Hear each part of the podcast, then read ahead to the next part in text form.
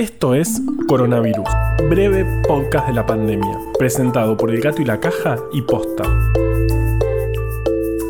Hoy es miércoles 15 de abril, día 27 del aislamiento social preventivo y obligatorio en la Argentina. Hoy tenemos noticias buenas y malas. Primero vamos a los números. En Argentina tenemos 2.443 casos confirmados hasta hoy. Ayer tuvimos 166 positivos nuevos de 1.569 testeos realizados. De esos, menos del 10% se hizo en el Instituto Malbrán, que era el único que hacía diagnóstico antes de la descentralización. Hoy son casi 150 laboratorios testeando. Algunas buenas noticias. 596 personas están de alta. Otra muy importante. ¿Te acordás de que te contamos que los stocks de los bancos de sangre se estaban reduciendo? Bueno, las distintas campañas de donación funcionaron muy bien y ya no están en emergencia. De todos modos, tenemos que seguir donando sangre. Una mala.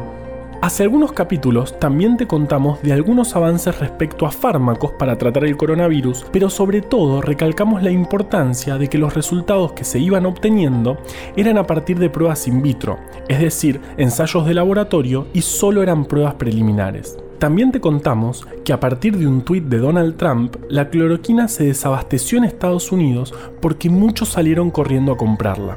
Bueno, Hace unos días, en Brasil hicieron un estudio para probar el uso de la cloroquina y como resultado murieron 11 personas por complicaciones que le trajo la droga. Por eso, cuando decimos que algunos resultados de estudios son preliminares y que de ninguna manera tenemos que ir corriendo a las farmacias a comprar medicamentos, que por otro lado son importantes para otras patologías, nos referimos justamente a esto.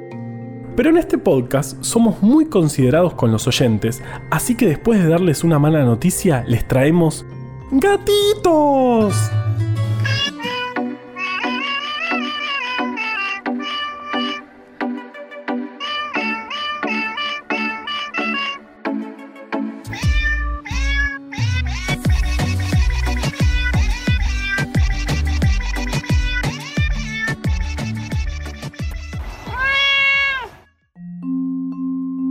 Guardarnos en casa implica más tiempo en convivencia y con un contacto mucho más estrecho con nuestras mascotas. Y para los felinos, esto puede ser muy difícil. La Facultad de Veterinaria de la Universidad de Buenos Aires hizo una serie de recomendaciones para que nuestras mascotas atraviesen de la mejor manera posible el aislamiento. El gato percibe la casa como su territorio y como tal, la defensa de sus recursos es también parte de su conducta. Estos días, ese territorio está alterado y esta circunstancia puede reflejarse con la presencia de signos de ansiedad. ¿Qué signos podemos ver en un gato ansioso? Podemos ver más signos de huida o inmovilidad, hipervigilancia o agresividad, aumento o disminución del autoacicalado, o sea, del lavado, postura en alerta, hiperactividad y búsqueda de atención. También puede haber cambios en el apetito, orinar o defecar fuera de su bandeja y el aumento o descenso de las horas de sueño. ¿Qué podemos hacer entonces para aliviar el impacto que esta nueva convivencia pueda generar en los gatos? Podemos ayudar tomando medidas simples, como por ejemplo, 1. No acercarnos de golpe si están durmiendo. Respetemos sus momentos de descanso. Si necesitamos de su atención, debemos dirigirnos en forma suave, recuerden que ellos también están atravesando una situación fuera de lo común. 2. Permitirles pasar tiempo en lugares de la casa donde puedan ser ignorados. No tenemos que prestarles atención todo el tiempo ni interactuar con ellos por demás. 3. El área donde pasan la mayor parte del tiempo debería ser segura y previsible en la medida que se pueda. 4.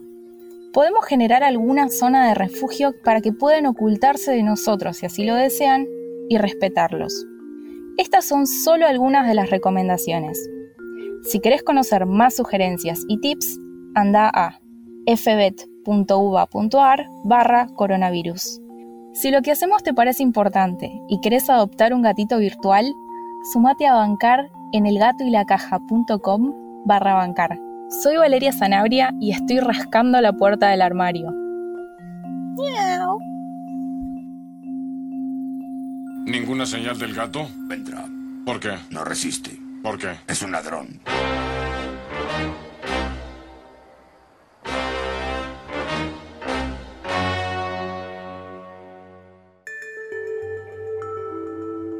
Hace unas semanas, Natalie Miller se pasó dos días enteros batallando contra el cansancio y el dolor de cabeza. Además, le dolía mucho la panza. Pero no pasó más nada. A los pocos días, cocinó panqueques y se le quemaron. No sé si hay algo más terrible que quemar panqueques, pero ese no fue el problema. Había algo raro. En ningún momento sintió olor a quemado. Pero bueno, los comió igual. Y ahí sucedió otra cosa inexplicable. No le sintió gusto a nada, ni a panqueque ni a panqueque quemado. Al poco tiempo, Natalie se enteró de que una amiga de alguien con quien ella había cenado hacía dos semanas había dado positivo para COVID-19 y todo empezó a cobrar sentido. Las palabras claves de esta historia son digeusia y anosmia. Se llaman así porque había que ponerle nombre a la falta de gusto y de olfato respectivamente, que parecen ser síntomas característicos de COVID. No se sabe muy bien por qué ocurren, pero ocurren, y de hecho los coronavirus no son los únicos virus que causan esos síntomas. Se cree que el virus puede dañar los nervios responsables de esos sentidos y por eso se ven esos síntomas, además de los otros que causa la enfermedad, o también en pacientes leves o asintomáticos, como fue el caso de Natalie. Es interesante que la anosmia y la digeusia no ocurren con la típica congestión que causa el resfrío. No es una consecuencia de tener la nariz tapada. Simplemente las personas dejan de poder oler y sentir gusto. Si te preguntas por qué estos dos sentidos a la vez, bueno, puede tener que ver con que el sentido del olfato influencia mucho al gusto porque están conectados neurológicamente a nivel de procesamiento. Por eso es que se está empezando a pensar usar estos dos síntomas tan característicos como indicadores de COVID, sobre todo en los asintomáticos, que son los más difíciles de encontrar y cuyo papel en la dispersión del virus parece ser fundamental. Igual, como casi todo con el coronavirus, aún es un misterio el porqué de esos síntomas. Seguiremos aprendiendo más con el correr de los días. Mientras tanto, no te preocupes, no entres en pánico. El hecho de que a esta altura de la cuarentena te hayas acostumbrado a andar en medias y crocs no es digeusia, es falta de gusto común y corriente.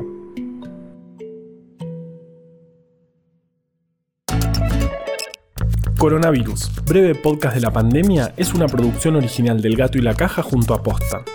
Si vas a compartir un audio, que sea este. A la desinformación le tenemos que ganar en su cancha. Ayúdanos a que breve podcast llegue a todos lados.